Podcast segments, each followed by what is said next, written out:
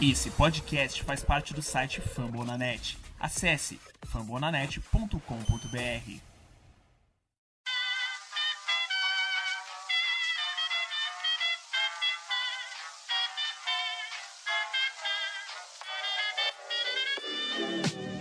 Mais uma rebatida forte. E ela tá fora daqui! Uau!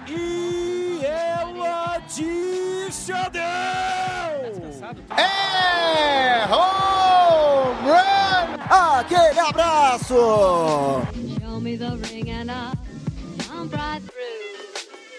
E aí, galera do beisebol, tudo bem? Começando agora o meu, o seu, o nosso Rebatida Podcast, o podcast oficial para falar das coisas da MLB aqui na plataforma Fumble na Net.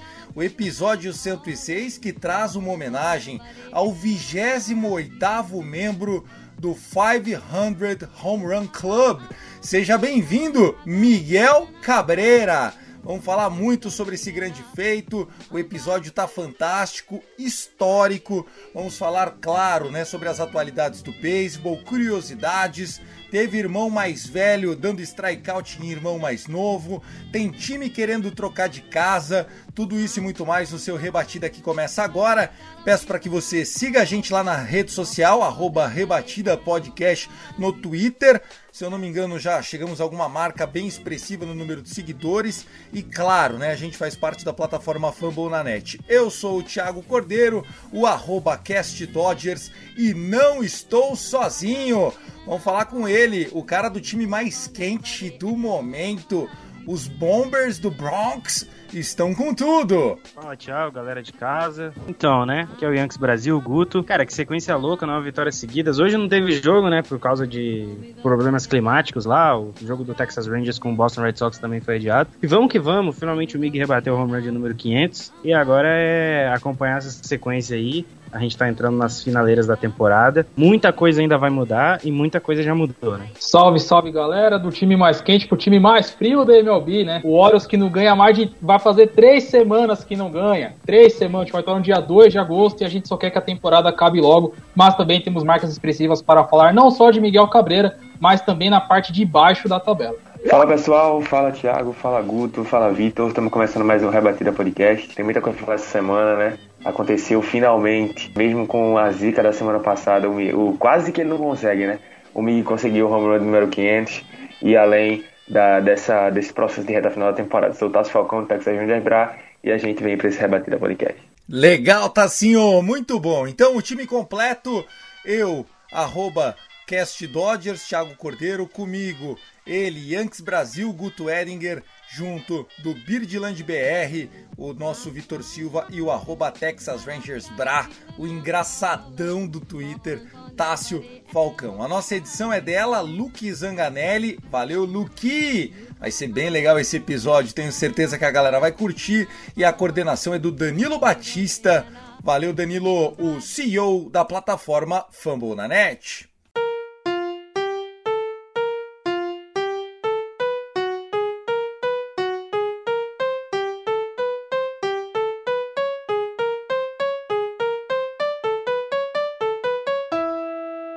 Cantinho dos recados, chegando para divulgar a nossa plataforma Fumble na Net, que tem mais de 60 podcasts, só da MLB são 18. Né? A gente tem o Rebatida, o show antes do show e 16 times representados, a grande maioria deles soltando pelo menos um podcast a cada duas semanas. E a temporada tá pegando fogo, tenho certeza que você vai se amarrar. Além dos podcasts, tem também conteúdo em texto. Então, para saber mais, fumblenanet.com.br. Vamos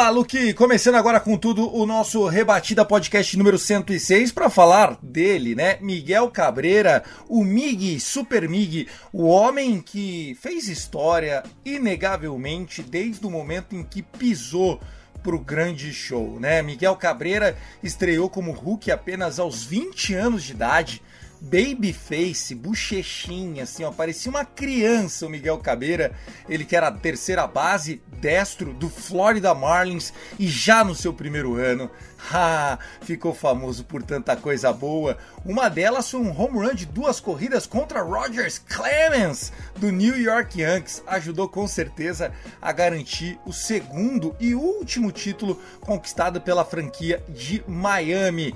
Miguel Cabreira, que hoje fez história e na sexta entrada contra o Toronto Blue Jays lá no Rogers Center em Toronto, mandou para o canto é, oposto ali, né? Ele bateu uma line drive linda de 400 pés e fez o seu home run de número 500. Demorou pra caramba para sair esse home run de número 500. Entre o home run 499 e o 500, Vitão, foram 31 at-bats.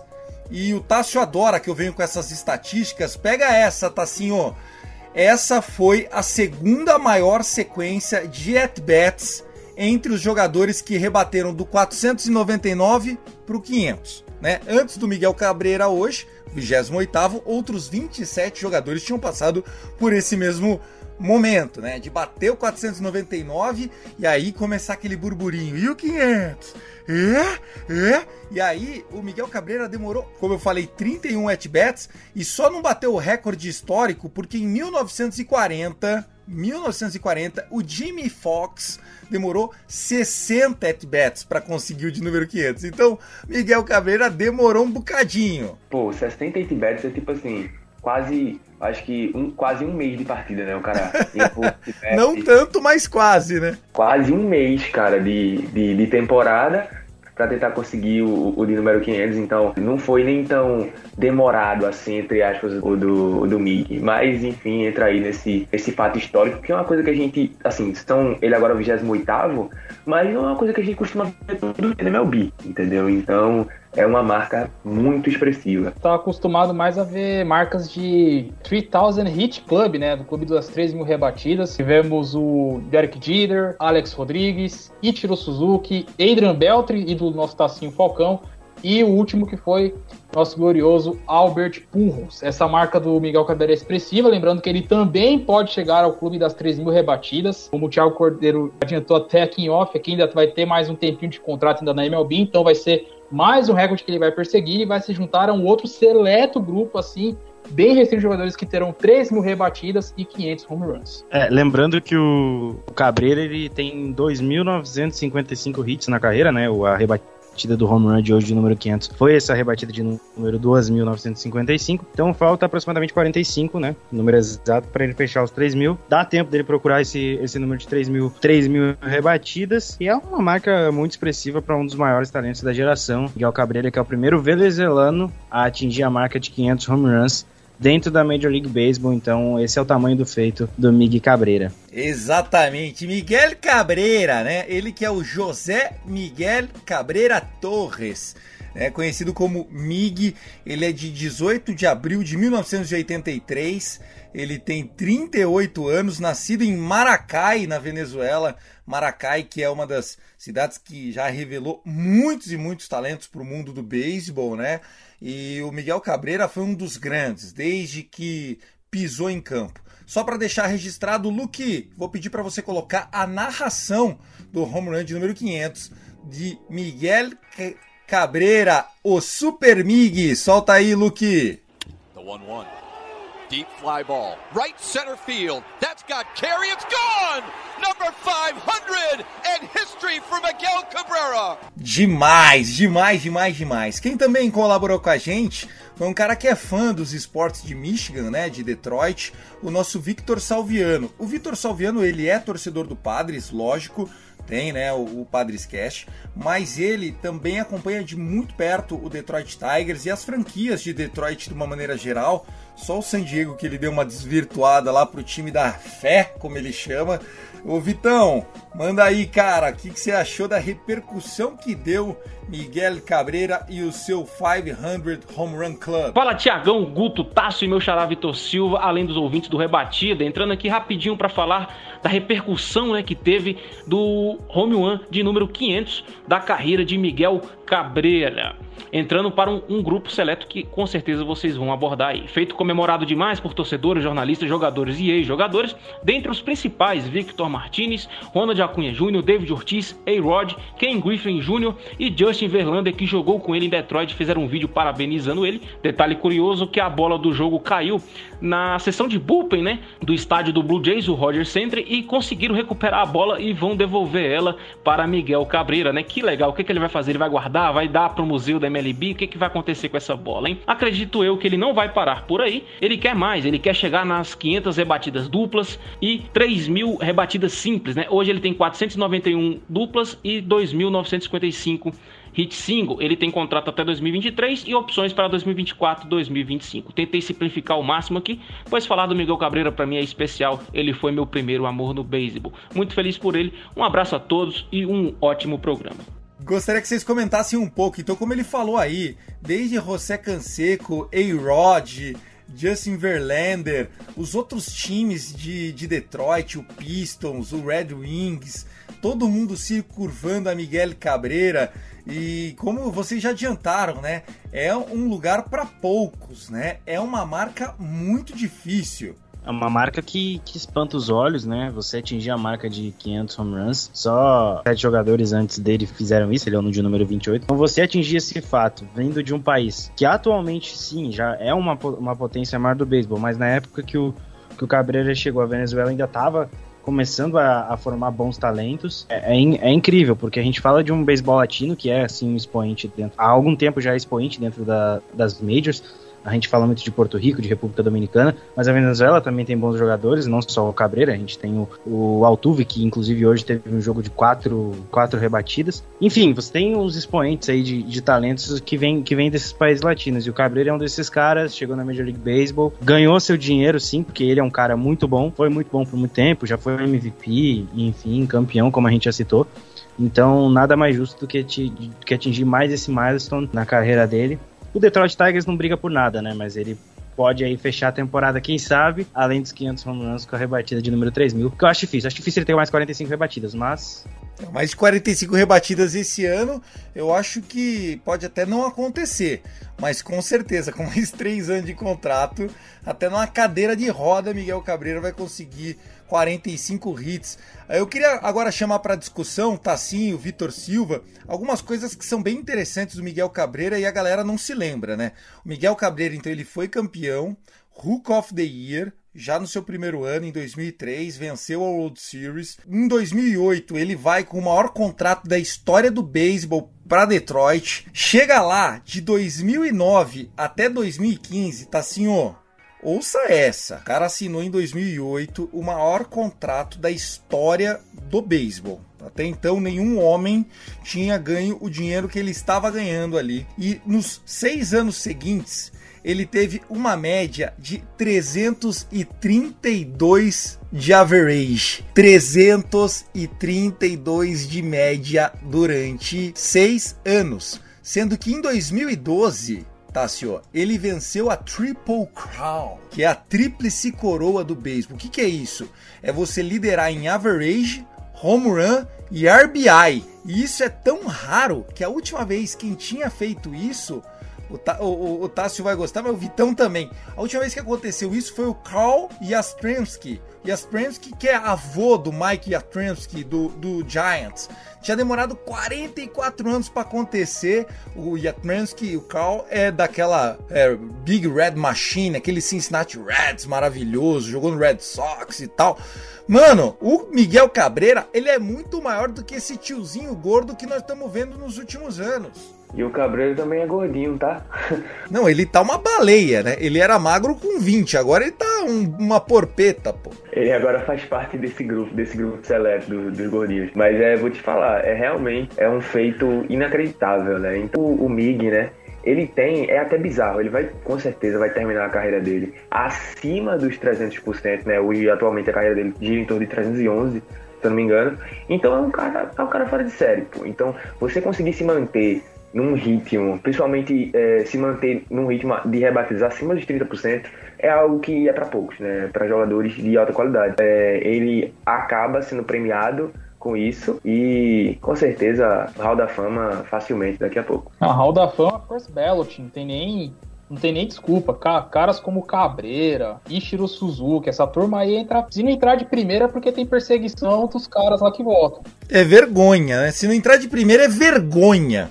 Tem que ser. É, é para 97% para mais, pelo menos. Lá para 99%, como Ken Griffey atingiu, essa turma toda também já atingiu o seu marco. Miguel Cabreira já pavimentou seu, seu caminho na, na MLB. Talvez fica aquela pergunta, né? Merecia ganhar um título pelo Tigers em 2012? Parou no Giants, é verdade? O Thiagão já falou, tá, já foi falar tudo. O cara tá aí, galera. Ele pavimentou a história. Inclusive, Tiagão, é, se quiser colocar outra marca aí do Miguel Cabreira, que ele também tá com uma outro seleto grupo de 500 home runs e a rate de 30%, né? Fala dessa lista, aproveita, vai, solta a voz. Ó os nego ruim Olha os nego fraquinho, olha os nego mirim que tá o Cabreira junto. Meu, só, só tem jogador ruim. Só meia boca, só uns caras mais ou menos assim. Só meia boca, ó. Ó, os caras que tá meia boca aí junto, ó. Baby Ruth, o, o slug e tudo mais de rebador de força. Não tem ninguém no beisebol que tenha tido um slug maior ou PS maior que Baby Ruth na história da MLB como um todo. Ó, é, é, esses jogadores são aqueles que tem 500 home runs e mais de 300 average. Ou seja,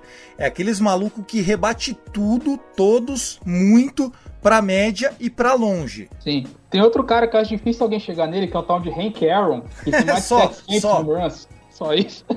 Também tem o Jimmy Fox, né, que já foi citado aqui, do maior jejum de at-bats. Inclusive, como você citou do at-bats, o Chris Davis tem um jejum menor de rebatidas do que o Jimmy Fox quando foi bater o seu home run número 500. O Chris Davis ficou 0 de 54 naquela seca e não conseguia uma rebatida válida. É, Frank Thomas, conhecido como Francão, ídolo do Chicago White Sox.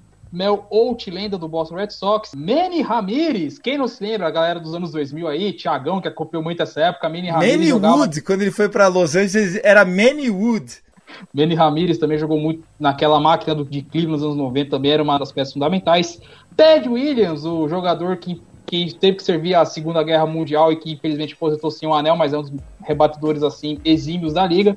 E o último dessa lista é aquele que alguns até colocam como GOAT, né? Mas divino opiniões, que é um tal de Willie Mays, meu caro Thiagão. Então, esses são os oito jogadores que têm pelo menos 500 home runs e aproveitamento acima de 30%, de 30% no bastão na carreira como um todo no MLB. Só tem, só tem, ó, só a nata, Thiagão, só a nata. Quer complementar alguma coisa, Guto? Tenho mais curiosidade aqui pra gente falar desse 500 Home Run Club. Ah, pode trazer, Thiagão. Só queria dizer que, que Baby Ruth é um monstro. A gente discute até hoje. Um, um cara que jogou lá na década de 20. A gente discute até hoje se, se ele é ou não o maior do beisebol. A gente tem outros nomes aí que o Vitão citou, como o Willie Mays. E muitos caras que vieram daquela, daquela geração até hoje ainda figuram aí entre, entre os grandes por tudo que fizeram. Até porque você ter essa marca de 500 home runs e rebater 30% de aproveitamento do bastão, olha, é uma coisa muito difícil. Para quem não sabe, é, rebater uma bolinha de beisebol é uma, é uma das coisas mais difíceis dos esportes americanos, se não for a, a mais difícil. Não é fácil você acertar a precisão e o tempo para rebater ela e ser uma rebatida válida. Um home run, então, exige muito, muito de um atleta. Legal. Eu quero trazer aqui algumas curiosidades, porque o que está acontecendo, pessoal? A gente começa a se perguntar, beleza, chegou o Miguel Cabreira a ser o 28º jogador do clube de 500 home runs. Mas quem vai ser o 29, né? Quanto tempo vai demorar para mais um jogador atingir o feito de Miguel Cabreira? E aí, eu fui pesquisar aqui, cara. Ouça essa, amigo do Rebatida.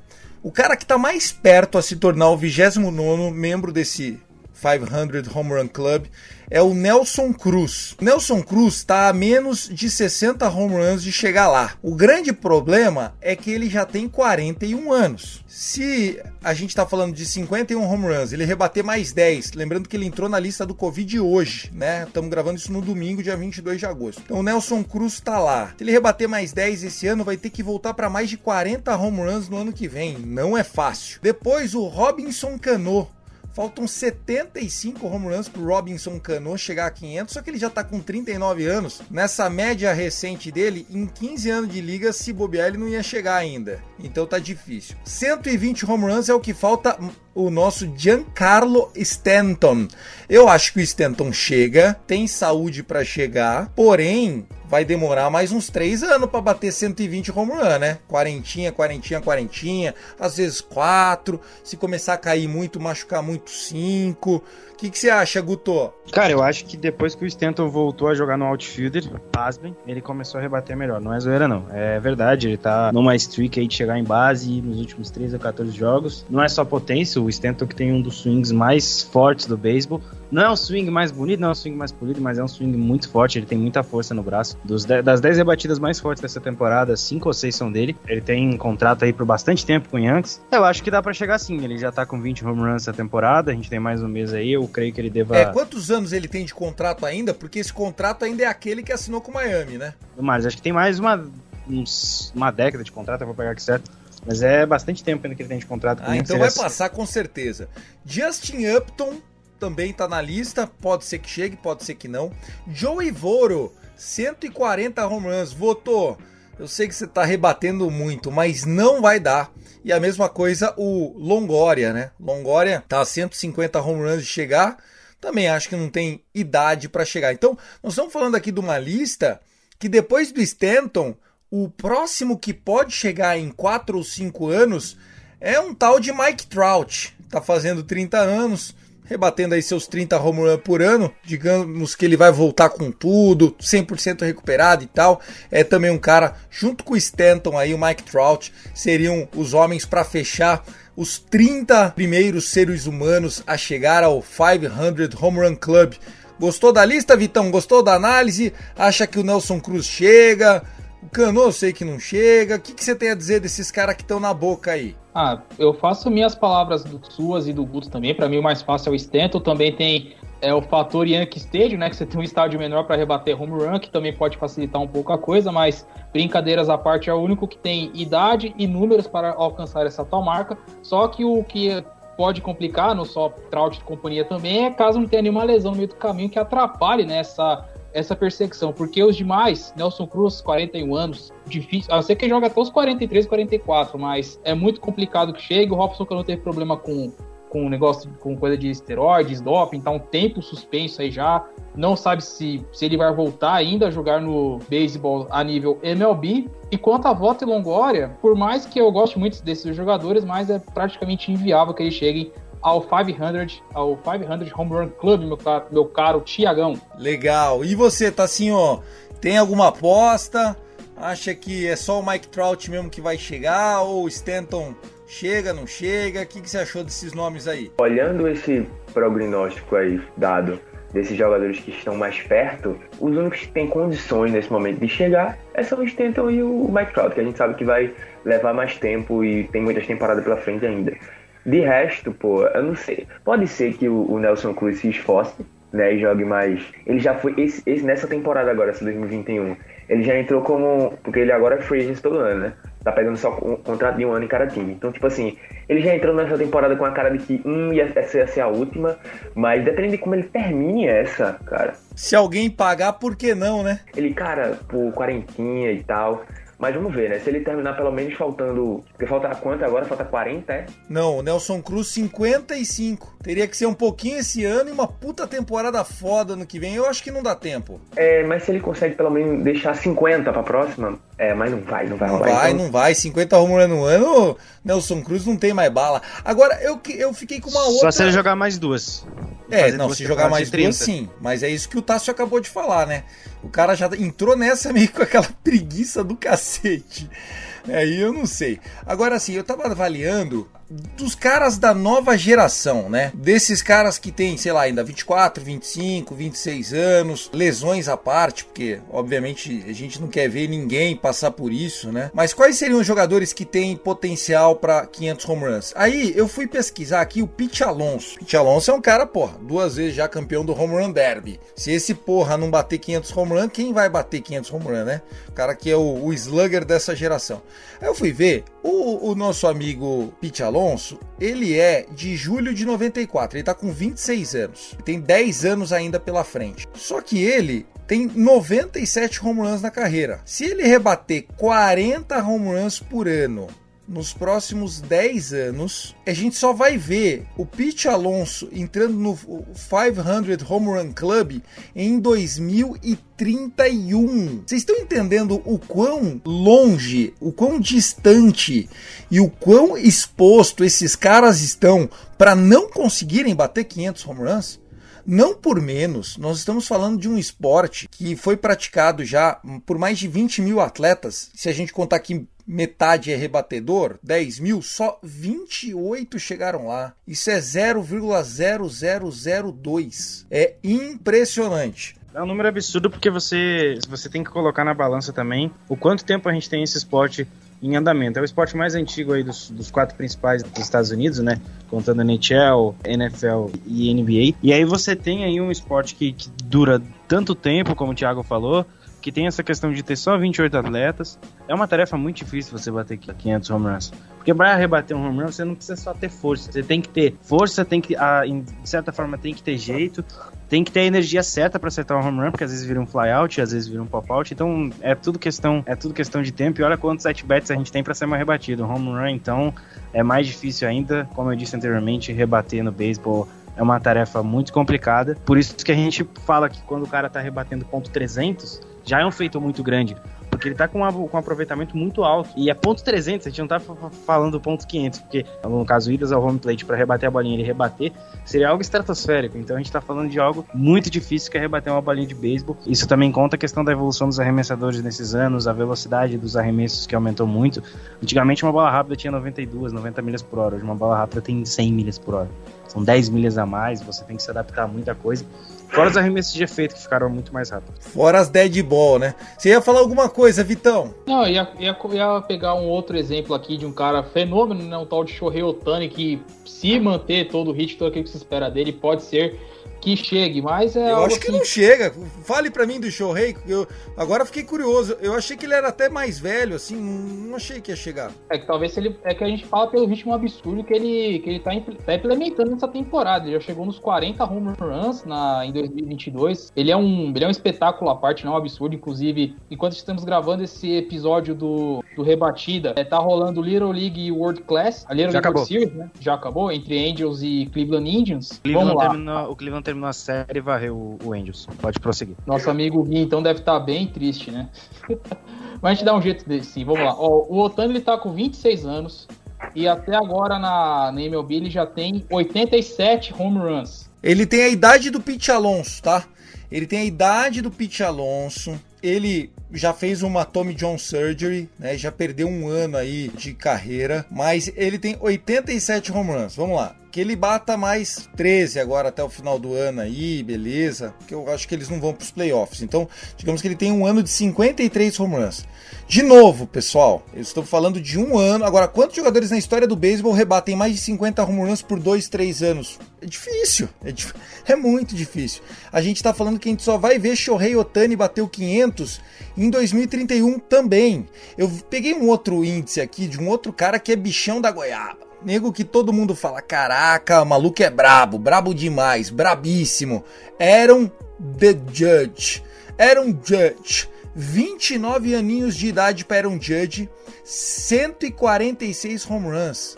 Amigão, se ele bater 40 home runs por ano, que seria melhor do que ele está rebatendo esse ano, mas seria um número que ele já rebateu outros anos.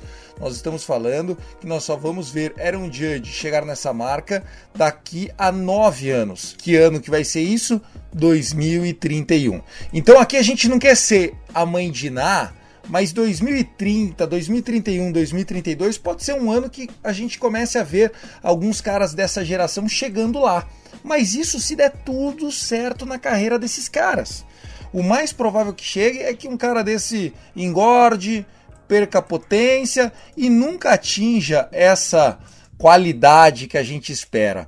É, quer comentar alguma coisa aqui, Tassinho, antes de eu amarrar a última desse especial 500 Home Run Club? Primeiro, a gente tem que deixar claro uma coisa que a gente às vezes deixa passar em branco. É, todo, acho que muita gente fala isso, né? Em vários, para vários esportes, que é no sentido tipo assim, não se fazem jogadores como antes. Então, tipo assim, meio que tá acontecendo já isso. Isso é algo do mundo já que está acontecendo, de que é, os jogadores estão tendo carreiras mais curtas. Atualmente, os jogadores estão tendo carreiras mais curtas do que quem, quem começou na época 2000 e tal. Pronto, o, o, o Mig entrou na MLB com 20 anos. A primeira temporada dele ele tinha 20 anos. Ele conseguiu o home run 500 com 38 com 19 temporadas. Sendo um cara que foi Triple Crown, duas vezes MVP, All-Star, DH, fez de tudo ali. Então a gente já tira por aí. Então se o, o Mig teve que ter dos 20 anos até os 38 para conseguir 500 home runs, esses caras estão com 26, 27, 29. Não vai chegar, gente. Não vai chegar. É, eu, eu tava olhando aqui os números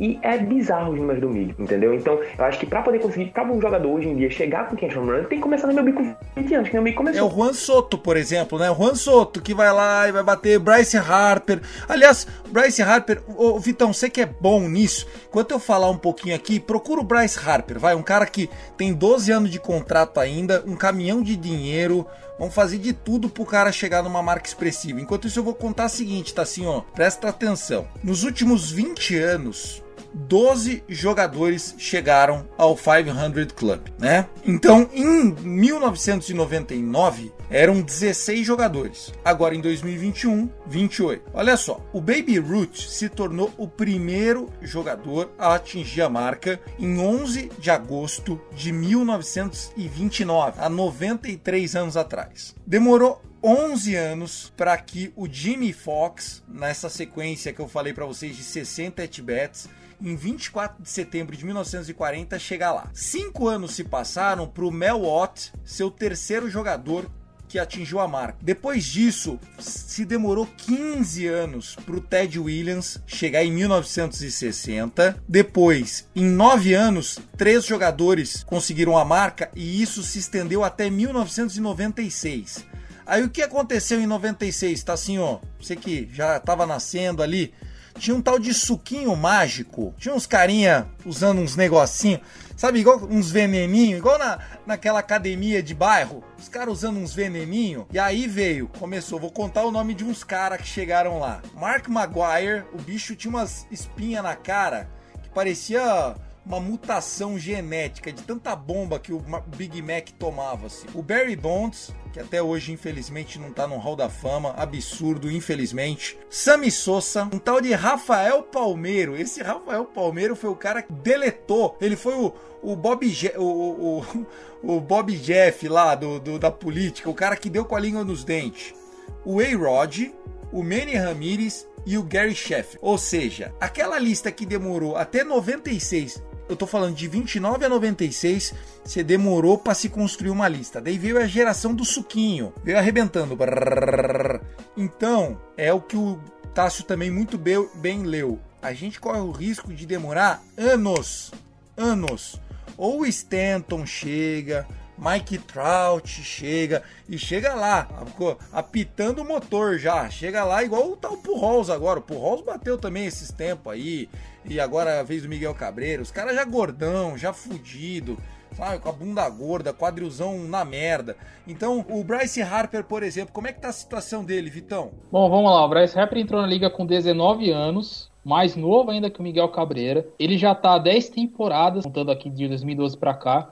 E ele tem exatos, ainda até pesquisei hoje aqui para ver se ele bateu home run hoje, ele não rebateu. Então ele tem 255 home runs até o momento, até o dia que estamos gravando esse podcast. Ele tá com uma média de 25 home runs por temporada. Então seria. Ele está com 28 anos nesse momento. Então seria mais ou menos ali quanto, Tiagão, para ele chegar na marca ali do. 2030 também.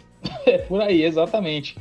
Para vocês verem, é muito difícil, ou seja, momentos assim são raros. Aproveitem-se dele sim, porque vai ser difícil alguém chegar em pouco tempo. E só complementando a era do Suquinho, vocês comentando é, temporadas de 50 home runs back-to-back, -back, um jogador conseguiu que foi um cara na época do esteroide, da Steroid Era, e foi um cara que não tomou Fala suquinho, assim, mas. Pô, assim você tá sujando o nosso esporte. Fala um suquinho, um veneninho, um negocinho. Esteroide. Que isso, cara? Remontando a frase. O cara se, esse cara se alimentou direitinho, não teve nenhum suquinho gume ali pro cara, ali a mais. E, mas ele foi um fenômeno, um fenômeno que é o tal de Ken Griffey Jr. Ele teve duas temporadas com pelo menos 50 home runs em 96 e em 97. Ele perseguiu o recorde, só que em 97 teve a guerra ali entre, entre entre Souza e Maguire, que acabou dando, eclipsando, né, melhor dizendo assim, ofuscando a, a marca de Ken Griffey Jr., mas ele conseguiu um back-to-back de 50 home runs em duas temporadas seguidas. Tô falando de um cara que foi lendário. O único cara que conseguiu isso? Eu não sei se foi o único, mas ele foi o primeiro. Ah, entendi. Ele foi o primeiro, entendi. Muito bem.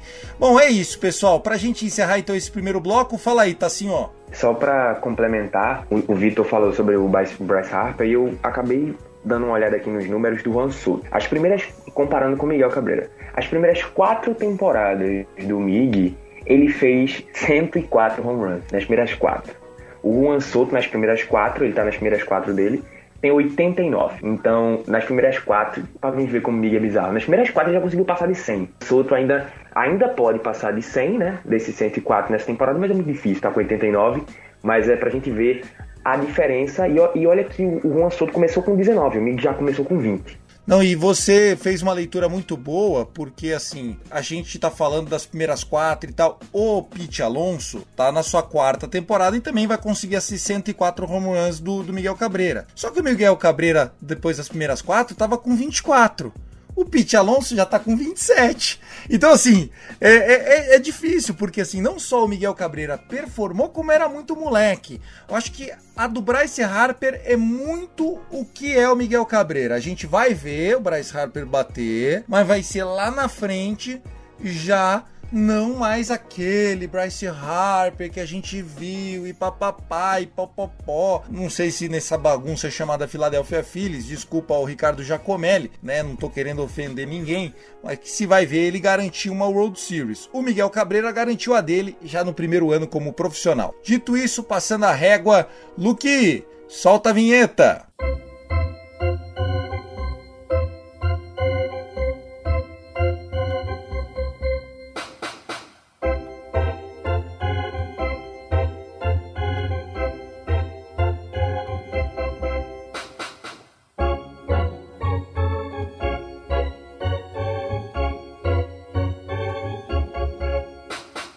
Vamos lá, pessoal. Segundo bloco do Rebatida Podcast. Tentar não se estender muito pro episódio não passar de uma hora, mas tem algumas coisas que a gente precisa conversar. Uma delas é que chegou pra gente há uns meses atrás um áudio do Vinícius, encabeçado para o nosso queridíssimo Yankees Brasil, o Guto Edinger. O Guto, explica a história do áudio e pede pra Luke soltar pra galera entender. Vou explicar um pouquinho como é que funciona. Há uns meses atrás, um tal de New York Mets liderava a divisão mais fraca do beisebol. Inclusive, a gente já fez preview aqui, a gente falou sobre a divisão do beisebol, eu, Tassi e Thiago. E então, né, nessa preview eu falei, eu acho que o Braves vai ganhar a divisão, brigando com o Philadelphia Phillies e o Mets logo atrás. Até a trade deadline, o Mets era o líder da divisão, o Phillies era o segundo colocado e o Braves estava em terceiro. Ocorreu a deadline, o Braves fez algumas movimentações, movimentações que até então pareciam não tão interessantes, mas que surtiram efeito nesse curto prazo. Lembrando que eles perderam o Soroka novamente e o Acunha, lesões graves. Então a gente viu que o, o, o, Braves talvez não conseguiria buscar. Só que lá na minha previsão eu coloquei que o Braves ganharia a divisão. O que está acontecendo nesse momento é o seguinte: o Atlanta Braves lidera a divisão, o Philadelphia Phillies é o segundo colocado, e o New York Mets Bom, o New York Mets não vai para outubro de novo. Não vai. E apesar de ter ganhado hoje, a, a, a, olha, ouça esse áudio, foi gravado. Isso aí, isso aqui cheira, fede, a zica, a jinx. Ó, vamos ouvir, solta aí, Luke. Rapaziada, me chamo Vinícius, sou torcedor dos Mets. Parabéns pelo podcast de vocês, trabalho excelente. Queria mandar uma mensagem aí pro Yankees Brasil, o senhor Yankees Brasil. Tô indo para outubro. Meu time que tu falou lá no início do ano que era uma merda, tá indo para outubro. Falou que os Phillies era melhor, o Braves era melhor. Bom, e você? Tá indo também? Porque eu tô olhando a classificação e não vejo o teu time lá, cara. E aí? Tá feio, hein? Meu Deus do céu. Para quem não acredita em Zinks, ô, ô Vitão, isso aqui tá a prova. O cara bateu no Yankees, bateu no peito do Mets, o Mets tá fora, o Yankees vai entrar, meu Deus. Pra você ver, aquele. Lembra o tweet do Jadson? Nada como um dia após o outro, né? O Metão tava todo orgulhoso, pá, nós vamos pro playoff, não sei o que, só quer é que tá. Jacob DeGrom talvez nem volte essa temporada. Já começa por aí já o ataque ali, que se esperava muito ali, tá bem ali, meia boca e tudo mais. E o Mets descendo a ladeira ali, vendo o Phillies, que era um time que ninguém esperava estar tá brigando ali com o Atlanta Braves, numa divisão que tá muito, mas muito acessível. Realmente Nada como um dia após o outro, né, meus caros torcedores do New York Mets? Meu Deus, esse áudio é muito bom, cara. Papelão, cara! Papelão! Tipo assim, é, é, pô, desculpa Vinícius, eu gosto muito do Vinícius, ele interage comigo lá no Twitter Eu também. não conheço o Vinícius, mas já considero paca, velho. Que isso? Sensacional, tipo assim, o jeito dele falando é me destrói. Pô, o cara achou que a- o cara achou que tava na última semana da temporada. Eu vou pra outubro. E você? Você não. Agora, eu, eu não sei se é inocência, se é amadorismo.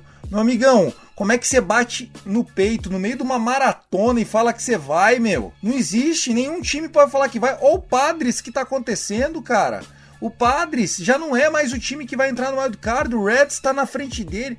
Meu Deus, tá assim, ó. É muito bom, cara. Não, assim, tipo assim, se não fosse esses áudios, essas declarações, o que seria da gente? É verdade, é verdade. Agora, teve gente também que tava brava com a gente, um tal de Soxcast, um tal de Felipe Martins, jornalista de prestígio, de renome, desceu do salto, perdeu a linha, nos ofendeu, verbalizou ódio.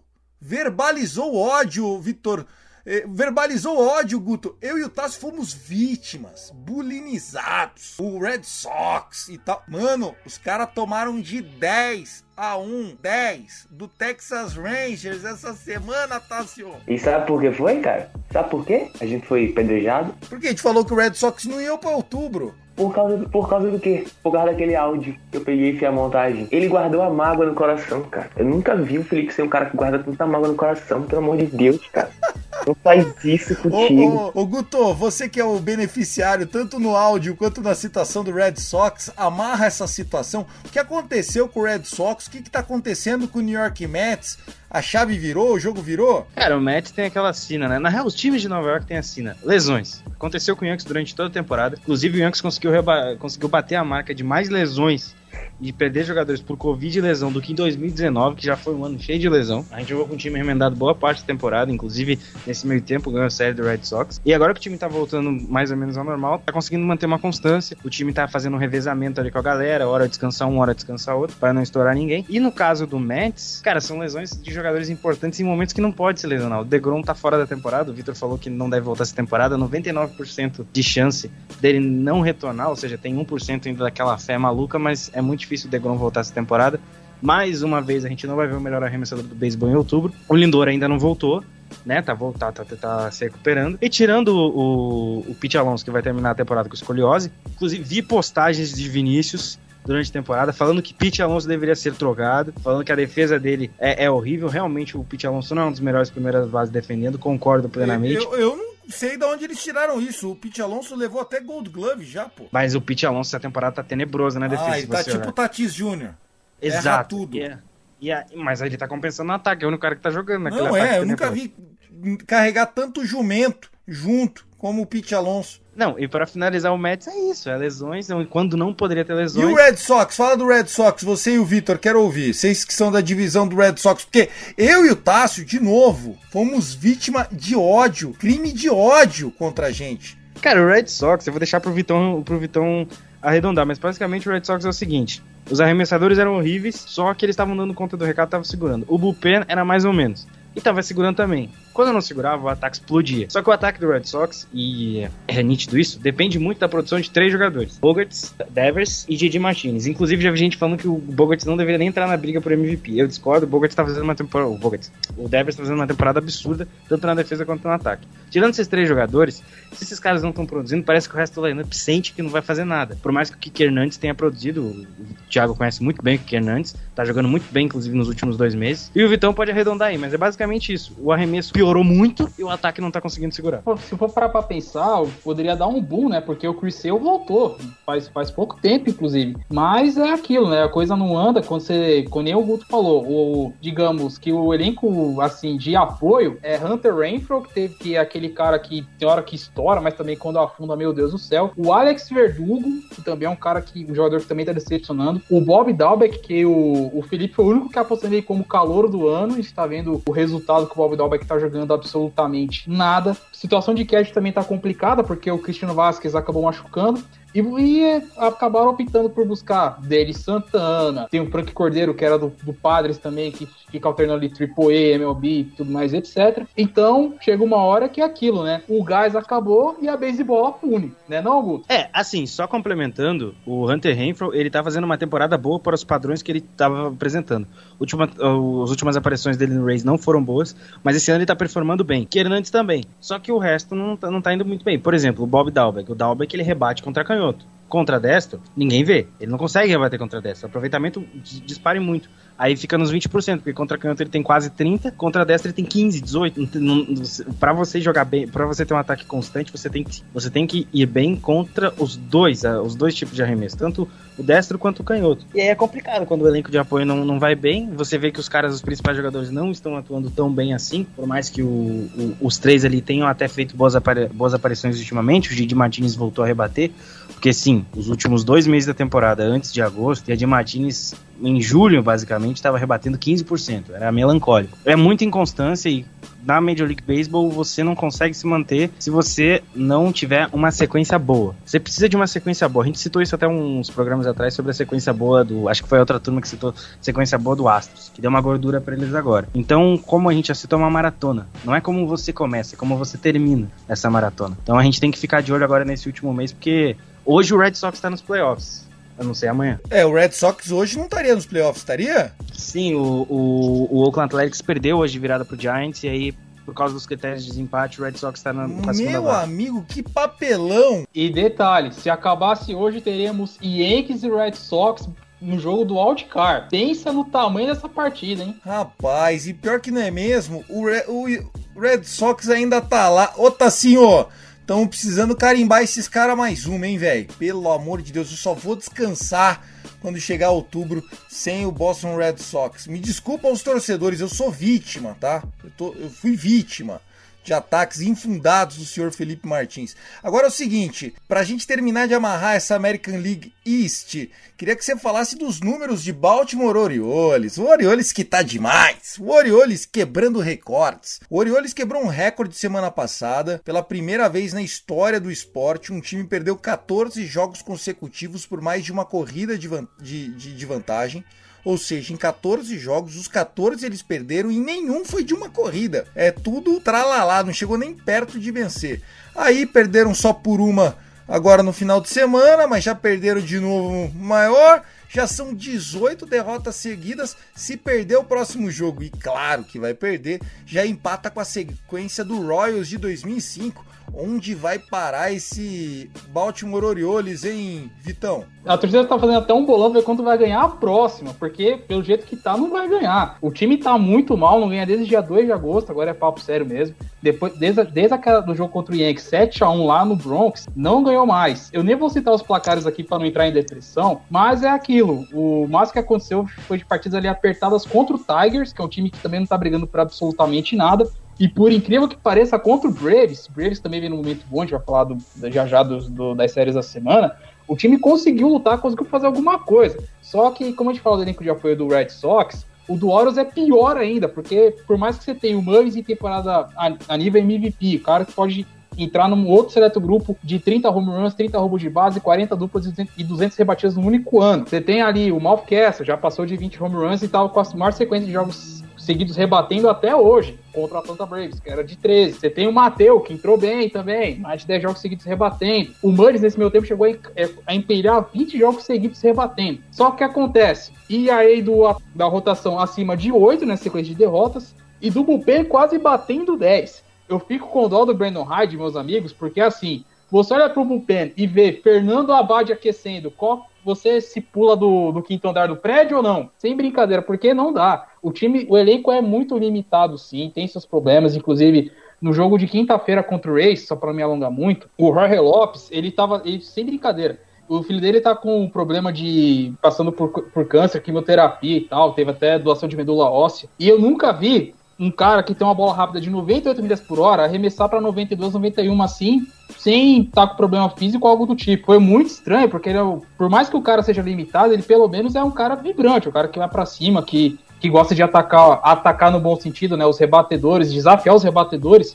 Só que ele tava muito mal, parecia que, tipo, o corpo tava lá, mas a alma não tava. Tanto que só mandou bola de curva e change-up na segunda entrada toda. Tampa Bay aproveitou para deslanchar no placar e fazer a quinta-feira tarde lá na Flórida de boa. E aí colocaram o Fernando Abad, bullpen, teve que atuar por, se- por seis entradas, porque o abridor não tava com cabeça para jogar. Ou seja, é um conjunto de fatores, por mais que você tenha individualidade ali, um, um ponto ou outro, Não, mas não dá, é uma bagunça, Vitão. Nem adianta você explicar o inexplicável. Então, pra você, o Orioles vai perder essa semana, né? Que vai pegar o Angels em casa. Você acha que não aguenta o Angels, meu amigo? Eu acho difícil, assim, a chance talvez seja na terça-feira, que é o Dylan Band no Montinho, porque na quarta é o Otani. Ou seja, nós estamos perdidos, cara. que dó. Bom, vamos lá. Quem tá perdido também é o San Diego Padres, hein? O Padres evitou a varrida, virou o joguinho no final contra o Phillies, mas perdeu a série em casa 1-2 contra o Philadelphia. E agora tá um jogo atrás na disputa pelo Wild Card. Isso mesmo. Se você abrir agora a tabela, se terminasse agora o campeonato, o San Diego Padres, poderoso, contratador, Gastão San Diego Padres, estaria fora, tá um jogo behind o Cincinnati Reds. No last 10, nos últimos 10 jogos, o Padres está 2-8. Já o Reds está 7-3, né? A gente está vendo o, o Padres literalmente esfacelando e os próximos três jogos deles são em casa contra o Los Angeles Dodgers. Difícil a situação do Padres, hein? Olha, tem que lembrar aqui, Alan, de colocar uma minutagem, tá? No momento que o, o, Vit, o Vitão começa a falar do, do Baltimore, no momento que termina. Porque essa parte que o pessoal vai pular, pô, episódio. Ninguém vai querer ouvir, ouvir o, o time do Ele começou a falar do catcher do Orioles. Pelo amor de Deus, respeito, né, meu? Escuta, o cara, o cara, o time do cara, primeiro que o time do cara entra em campo pra perder de propósito. O time entra pra perder de propósito. Então, tipo assim, pelo amor de Deus, pô, já adianta Então aí. prove a derrota de propósito, meu caro Tasso Falcão. peraí. Prova aí, vai. Peraí, o time já entra Prova. sem vencer, Vitão. Prova. Pelo amor de Deus. Então tá, se o time tá sem vontade de vencer, então por que ganhou a série lá no Texas do seu time, então? Fala pra mim. Ah, mas e isso meu time tem. começo. Isso- essa época faz tanto tempo que É, ele nem lembra é, mais. Briguem, briguem. Agora, agora, o time tá tancando de propósito, pô. Pelo amor de Deus, pô. Isso pra mim é ridículo pro esporte, pô. Tipo assim, lógico, o cara tá com um time, um time que tá em reconstrução e tal, beleza. Mas você perder de propósito, pelo amor de Deus, pô. Ô, Tassinho, fui- ó, volte ao tema, volte ao tema. San Diego Padres tá perdendo de qualquer um. Dois, duas vitórias nos últimos 10 jogos. Manny Machado expulso no sábado à noite. Tingler expulso no sábado à noite. O, o manager. O time dos caras tá, tá tiltando. Vou confessar aqui, né? Acho que todo mundo, todos os ouvintes já bateu do podcast já sabem. Eu sou vagabundo, então se eu falei semana passada que eu sonhava muito com o wildcard entre, entre Dodgers e San Diego pra Padres, eu mudei de ideia, tá? Eu mudo de ideia assim frequentemente, mudei de ideia. Eu acho que eu não quero nem que os Padres vá mais playoffs, pelo amor de Deus, entendeu? Eu torço pro, pro total de sucesso da equipe de San Diego, né? Eu torço pra piores coisas que aconteçam no futuro. Né, um abraço pra Vitor, Vitor Saviano. Então eu vou torcer pro Cincinnati, tá? Minha, minha torcida vai pro Cincinnati. Pobre Cincinnati, imagine o fardo. Agora o voto já sentiu até o joelho agora, já, já deu aquela pontada, Guto. Não, e outra coisa, o Cincinnati que vai jogar, vai jogar ano que vem com o- os Cubs de Patrick Wisdom no, no Campo dos Sonhos, pelo amor de Deus, pô, é meu tá de sacanagem. Tá de sacanagem, que joguinho meia rolé. Vai você, Gutão, amarra aí essa situação do padre. Seu Tatis Júnior bate o run e o time continua perdendo, viu?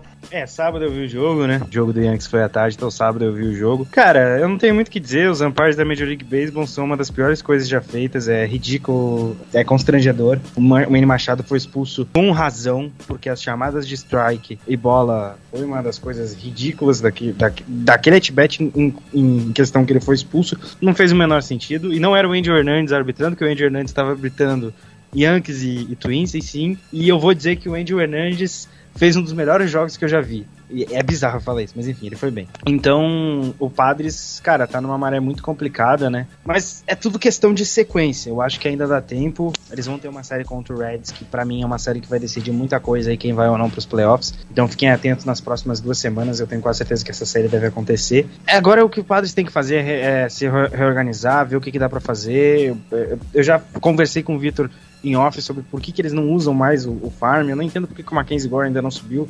Se ele é bom, agora que eles precisam de arremessador, vai dar, dá, dá uma chance pro moleque, vai que funciona. Eu sei que ele tá fazendo um treino específico, mas vai que, né, ou outro arremessador que possa subir e ajudar. O próprio Tatista lá no, lá no outfielder, sobra o CJ Abrams. por que não outro bastão? Vai que dá uma energia nova pro time, porque, sinceramente, eu reclamo do Aaron Boone, e eu reclamo com muita razão. Mas o Jay Stingler, olha, esse cara é um atraso na vida do San Diego Padres. O cara chega numa coletiva de imprensa e fala que precisa que o time tenha fé. O time não precisa ter fé, o time precisa A gente melhorar. tem um presidente de um país chamado Brasil que fala que o brasileiro precisa ter fé para passar por esse momento. Então, o, o, técnico falar que precisa de fé, meu amigão, eu tive, desculpa, eu tive que falar porque o nosso presidente Jair Bolsonaro falou que o povo precisa de fé para enfrentar a carne custando 50 conto e o frango 25 tá? Desculpa, eu tive que falar isso. Agora, é, pra gente não ficar se alongando, ainda tem espaço pro Padres retomar, mas eu acho que a expectativa era tão grande que o emocional dos caras não tá ajudando. Cara, pode ser um fator, né? Pode ser realmente um fator essa questão emocional, porque antes de qualquer coisa, antes da performance e tudo mais, eu acho que o psicológico é o maior fator numa, numa liga, na Major League Baseball. Porque são muitos jogos, é como a gente citou, a maratona, são 162 jogos. Psicológico para lidar por bons e maus momentos, porque você vai jogar mal em alguns momentos da temporada e você vai jogar bem em outros momentos, uh, ainda mais em times muito fortes. Então, é ver o que dá para melhorar, como eu disse, e tentar, e tentar lutar contra esse psicológico aí, porque agora tem, tem uma série muito complicada contra o Los Angeles Dodgers, que hoje perdeu uma streak de nove vitórias seguidas. Os caras estão na casa do, do, do San Francisco Giants, que é o primeiro time da Major League Baseball a atingir 80 vitórias. Então, é tentar alguma coisa. Quem sabe, quem sabe se ganhar, se acontecer uma, algo diferente e o Padres conseguir vencer essa série contra o Dodgers, deu o ânimo que eles precisam para buscar essa vaga. Vamos lá. Giannis Antetokounmpo querendo comprar o Milwaukee Brewers. É, Giannis Antetokounmpo, MVP. MVP das finais, agora campeão da NBA. O grego tá querendo se tornar um dos sócios minoritários do outro time de Milwaukee, né? Ele joga no Bucks da NBA, querendo comprar o Brewers. Alguém quer falar sobre essa notícia? Vocês acham que isso é bom, que isso é ruim? Porque não foi é, eu acho que no ano passado, acho que foi esse ano, que o Patrick Mahomes também comprou um pedacinho do Kansas City Royals. 2020. Foi o ano passado. Então me contem, o que, que vocês estão sabendo? Isso é bom, isso é ruim? Ele foi anunciado ontem oficialmente, né? Ah, o Gianni já comprou então? Já, ele já fechou, ele é o sócio minoritário oficialmente do, do Milwaukee Brewers, que tá fazendo uma temporada muito boa, vai se classificar para os playoffs como campeão da divisão central da Liga Nacional. E é o mais novo sócio minoritário do Brewers, ele, Giannis, que é o atual campeão da NBA e MVP das finais. O cara é um monstro, um ser humano muito, muito, muito, muito legal e muito bacana essa mais um cara uh, sendo sócio em algum time de Milwaukee, né? Isso acontece muito, inclusive o próprio Rodgers e David Bakhtiari, que são jogadores do Packers, são sócios do Bucks, né? Então agora o, o, o Giannis foi para Major League Baseball e agora é sócio minoritário do Milwaukee Brewers. Esperem, quem, quem sabe ainda essa temporada, o Giannis vendo o jogo do Milwaukee, do, do Brewers lá em Milwaukee. É, mas aí ele vai ter que assistir naquelas puta luxury, é, daqueles, daquelas é, camarote monstro nas suítes do estádio. O estádio do Bears que é simplesmente fantástico. Você tá assim, ó. Os caras já têm dinheiro pra cacete, né? A gente sabe disso. Então, não é a intenção de tentar é, é, investir lucrar com a equipe. É mesmo fazer movimentar dinheiro, entendeu? Então vai colocar o dinheiro dele lá, injetar o dinheiro dele, fazer a coisa movimentar. E também, por outro lado, além do lado financeiro, certeza que é por questões de, tipo assim, de meio que firmar raízes com a cidade, com o estado, mostrar que é um cara engajado com os demais esportes do, da cidade, do estado, entendeu? Então o, o, o Antetokounmpo tá fazendo isso agora em Milwaukee para meio que firmar, dizer, oh, eu sou, sou, tipo assim, eu sou do povo, eu sou daqui, tá? Então eu apoio quem é daqui e eu sou daqui. Entendeu? A mesma coisa que o Mahomes está fazendo lá em Kansas City, é, quando virou é, sócio majoritário também do, é, do Kansas City Royals. Então a gente já viu isso muitas vezes e é meio que corriqueiro já nas Major Leagues aí, das ligas maiores, de todas as principais ligas da, de futebol, de futebol não, de esportes americanos. Legal, pessoal. A gente passou agora de uma hora de episódio. Pra gente encerrar, vai. Eu ia falar ainda do Oakland A's, estádio novo, mas deixa as coisas esquentarem. A gente já tinha comentado disso no passado. Né? Parece que o Oakland pode seguir os caminhos do Raiders, também jogar em Las Vegas, né? a cidade do pecado. Ah, eu adoro esse apelido. Vamos lá. As séries que vão acontecer essa semana acho que o grande destaque é para Yankees e Braves, né? Times que estão quentes, jogando bem. Alguém quer destacar alguma coisa? Já vamos amarrando pro nosso final. Cara, eu vou destacar aqui uma série incrível, uma série incrível não, mas uma série divertida e que vale muito pros dois times. Vou deixar séries curiosas aí com o Vitor Salviano, que eu já vi que tem uma aqui muito boa que ele vai falar. Segunda-feira, Oakland Athletics e Seattle Mariners, 10h40. A gente vai ter um jogo bem, bem interessante. É, Marcos, Marco Gonçalves no montinho pelo, pelo Mariners contra Paul Blackburn. Creio que seja um jogo de bullpen ou alguma arranja aqui que o, o Ace fez. Mas é jogo interessante. O Oakland que perdeu espaço no wild card. Ele já foi o principal nome ali no wildcard, era o wildcard 1 com muita sobra, hoje tá fora dos playoffs nesse momento, se a temporada acabasse hoje. Então é uma série importante não só pro Mariners, para quem sabe buscar espaço em uma vaga, mas pro Oakland para reafirmar, perdeu essa série de 2 a 1 pro, pro San Francisco Giants. Vamos ficar de olho amanhã, amanhã não, perdão, segunda-feira, Fox Sports, Oakland Athletics e Seattle Mariners, jogo 1 da série desse início de semana. Rapaz, é, quanto às séries aí da semana, tem várias séries curiosas para os dois lados. Eu vou citar uma que vai ser bem divertida também, que é entre Chicago White Sox e Toronto Blue Jays, que são dois times bem divertidos de assistirem. Toronto com a sua molecada, com, com Vlad Jr., com Bob Bichai e companhia. E White Sox, que é um dos líderes da American, da, da, da Liga Americana, só não é o líder porque temos um tal de Tampa Bay Rays, também fará uma série interessante, a reedição da World Series 2008 contra o Philadelphia Phillies. A série aleatória, sei que tem várias, mas vou colocar uma especial, que é Tigers e Cardinals, que também é a série de 2006. Porque nosso glorioso Cardinals conseguiu ter a proeza de perder uma série em casa para o Pittsburgh Pirates. Então merece seu espaço aqui. Isso porque os caras estão lutando desesperadamente para tentar também pegar uma vaga de wild card, né? Que papelão, hein, Carnãos? Meu Deus do céu. Vamos lá, Tassinho, você, cara, já começa a se despedir, sua série, recado final, convida a galera para seguir. Foi um prazerzaço estar com você, meu irmão. Ô, oh, coisa boa, e toda semana estamos aqui. Série e recomendação da semana vai ser Washington Nationals e Miami Marlins, né? É isso que tu gosta, Vitor Salvino? É, é isso que tu gosta, Vitor? Mas por quê? Só por birra? Não, eu tô tirando onda, pô. Tô falando do Vitão. Né? Diz que ele gosta? Jogo ruim? Pô, para. Respeite o beisebol aleatório que seu time também tá nele. Paz. Eu vou recomendar essa semana, pô, essa série é muito boa, tá? Porque ambos são times que estão brigando nesse momento, né? Tampa Bay é o líder. Que, que coisa, né, cara? A gente falou início da temporada, os caras diziam, pô, o Tampa Bay esse ano tá uma merda, pô.